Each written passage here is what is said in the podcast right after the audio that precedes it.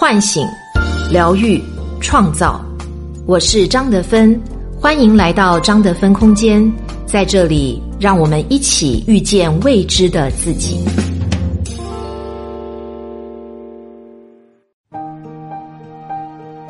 畅销十年的心灵小说《遇见未知的自己》有声书免费领了。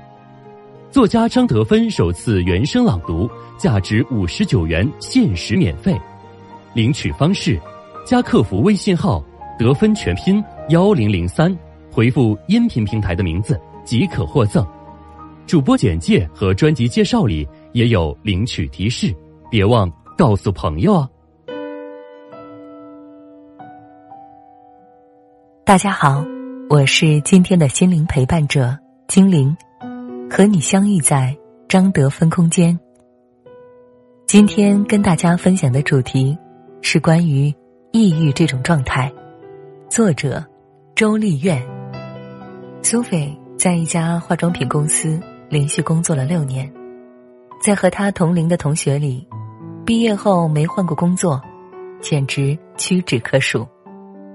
一方面，和这家大公司不错的前景和优厚的福利有关。更重要的是，苏菲的老板答应他，今年年终考评就升他为经理。其实，在他工作第二年，就因为工作优异升做主管了。这个经理的位置，他整整等了四年。年终考评，他如愿得了好成绩。当他信心满满、热情期待，终于要熬成婆的时候。他老板却通知了他一个悲催的消息：从别的部门调了一个经理级别的同事过来，所以他的名额这次没轮上。可想而知，苏菲当时有多愤怒，差点跟老板拍桌子走人。但在老板一再无辜的解释下，也确实能够理解，这是因为公司战略调整之一。并不是针对他本人，就连他们部门，也可能会有进一步调整。话虽这样说，苏菲的老板也跟他好好沟通过几次，但由于满心期待而落空的失落太大了，他慢慢的提不起了上班的精神。一开始，可能还会在工作上找找茬子，表达下愤怒，再后来就消极怠工。每天郁郁寡欢的坐着，从开机到关机。同事形容他，整个人就是丧的代表。时间过了几个礼拜，似乎他还是没有从失落中走出来。他自己也讲不清楚。一开始，其实就只是生气、愤怒，平静下来后，就觉得生活挺没意思的。有时也会怀疑自己，是不是抑郁了。苏菲的领导请了工会领导来帮忙，工会主席是李姐，四十五岁，一向热心助人。李姐了解到，苏菲在准备升职前，和自己的男朋友刚分手，双重打击下，所以渐渐提不起了精神。李姐非常体贴着。倾听苏菲的事儿，苏菲原来不怎么想聊的，但遇到李姐就特别能说，把自己心里的委屈和愤怒都给倒了出来。自那天以后，苏菲整个人像瘪掉的气球被充气一样，渐渐恢复了准时上下班、认真的工作，以及能和同事轻松的开玩笑了。三周后，苏菲自己也开玩笑说，自己的抑郁症被李姐治好了。三个月后，李姐的先生在睡梦中去世，李姐自杀未遂，医院诊断中重度抑郁，入院治疗。听到消息的苏菲惊呆了，她怎么也没想到，李姐突然失去了至亲。更没想到，开朗热情的李姐，会因先生的逝世，悲伤到了断自己，还罹患了抑郁症。在苏菲看来，理解应该是全世界最不会得抑郁症的人。他如此的阳光热情，还如此关爱他人，谁抑郁也轮不到他呀。苏菲这样想，是因为对抑郁不够了解。抑郁是怎么产生的？其实，在生活中有很多这样的情况：当我们外在遇到挫折的时候，也许会因为受挫而感到焦虑，又因为一再受挫而感觉无路可走。当长时间在一种情绪里面，有一种叫习得性无助的东西会慢慢吞噬我们。我们一开始真的是心情不好。有一团讲不清道不明的情绪笼罩着我，这种情绪里，也许有痛苦、失望、愤怒、沮丧等等。但这样的阶段，只是在一种习得性无助的惯性下的状态。我们可以说，是情绪低落。时髦点说，比较丧，也可以说，是一种抑郁情绪的状态。如果一定要把抑郁和普通的丧的情绪做一个区分的话，在抑郁的体验里，除了无助、失落、痛苦之外，它与丧的区别就在于，当事人会更多的经历到悲伤、绝望、羞耻这些感觉。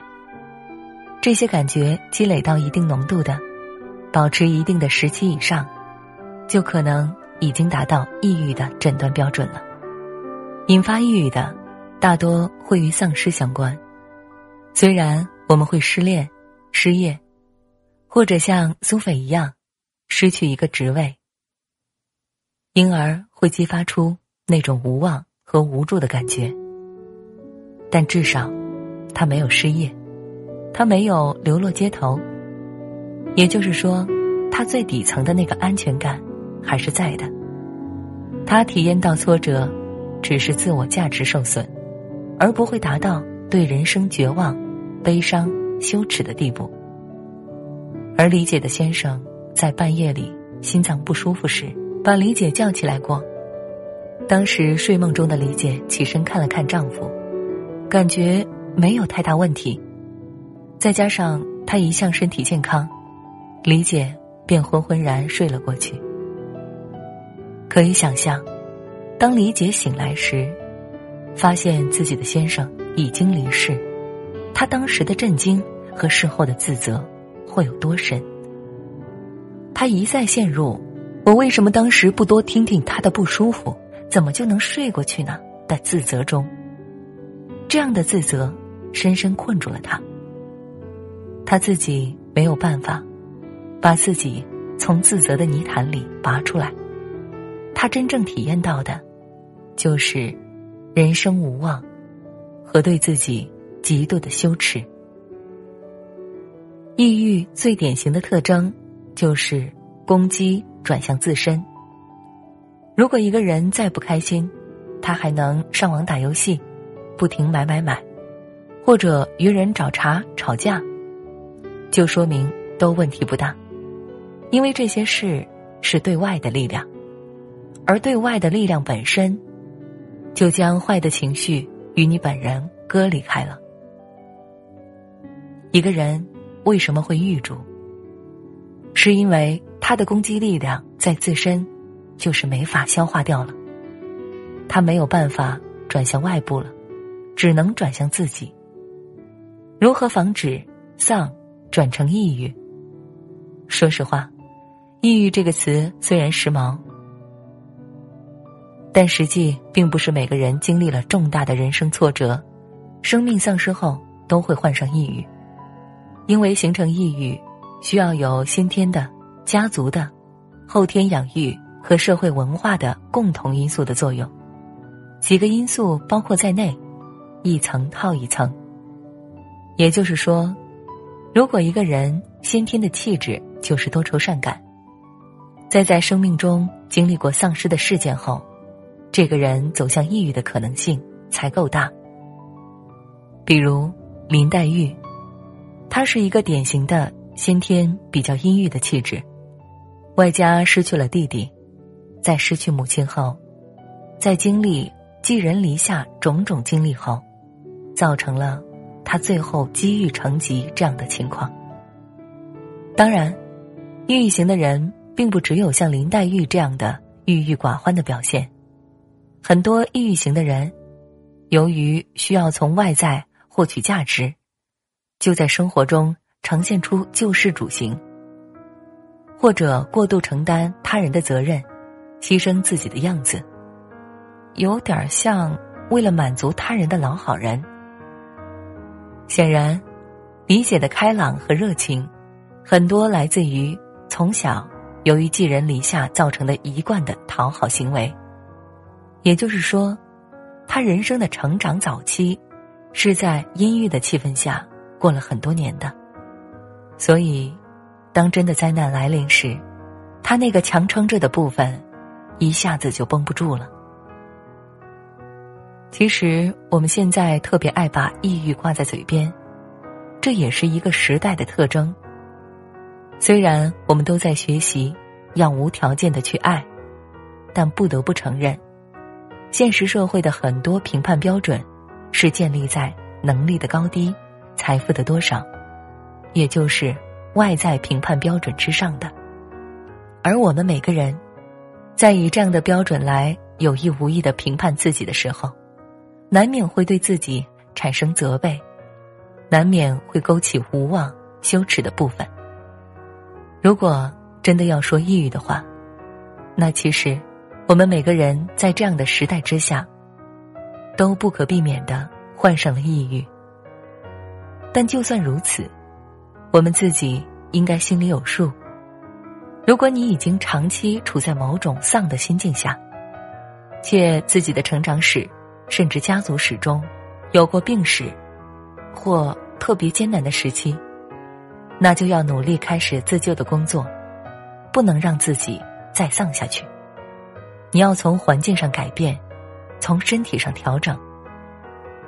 但如果你实在丧得很无力，但至少要保持住一个底线，就是别苛责自己。一旦陷入了对自己的不接纳，每天对自己很失望的状态，这就是你脑中的红灯该亮起的时候。生活很难，我们每个人都是普通人，承担着普通人应该承担的痛苦。丧也是我们生命剧本的需要。毕竟，没有低潮，就转换不到高潮。但无论什么状态下，我都希望你别忘了跟他人的连结。在困难的时候，主动求助，主动发泄，主动告诉别人，我对自己很失望。即使这样的表达会让你感到羞耻，很难开口，但相信我。说出这句话，真的能救命。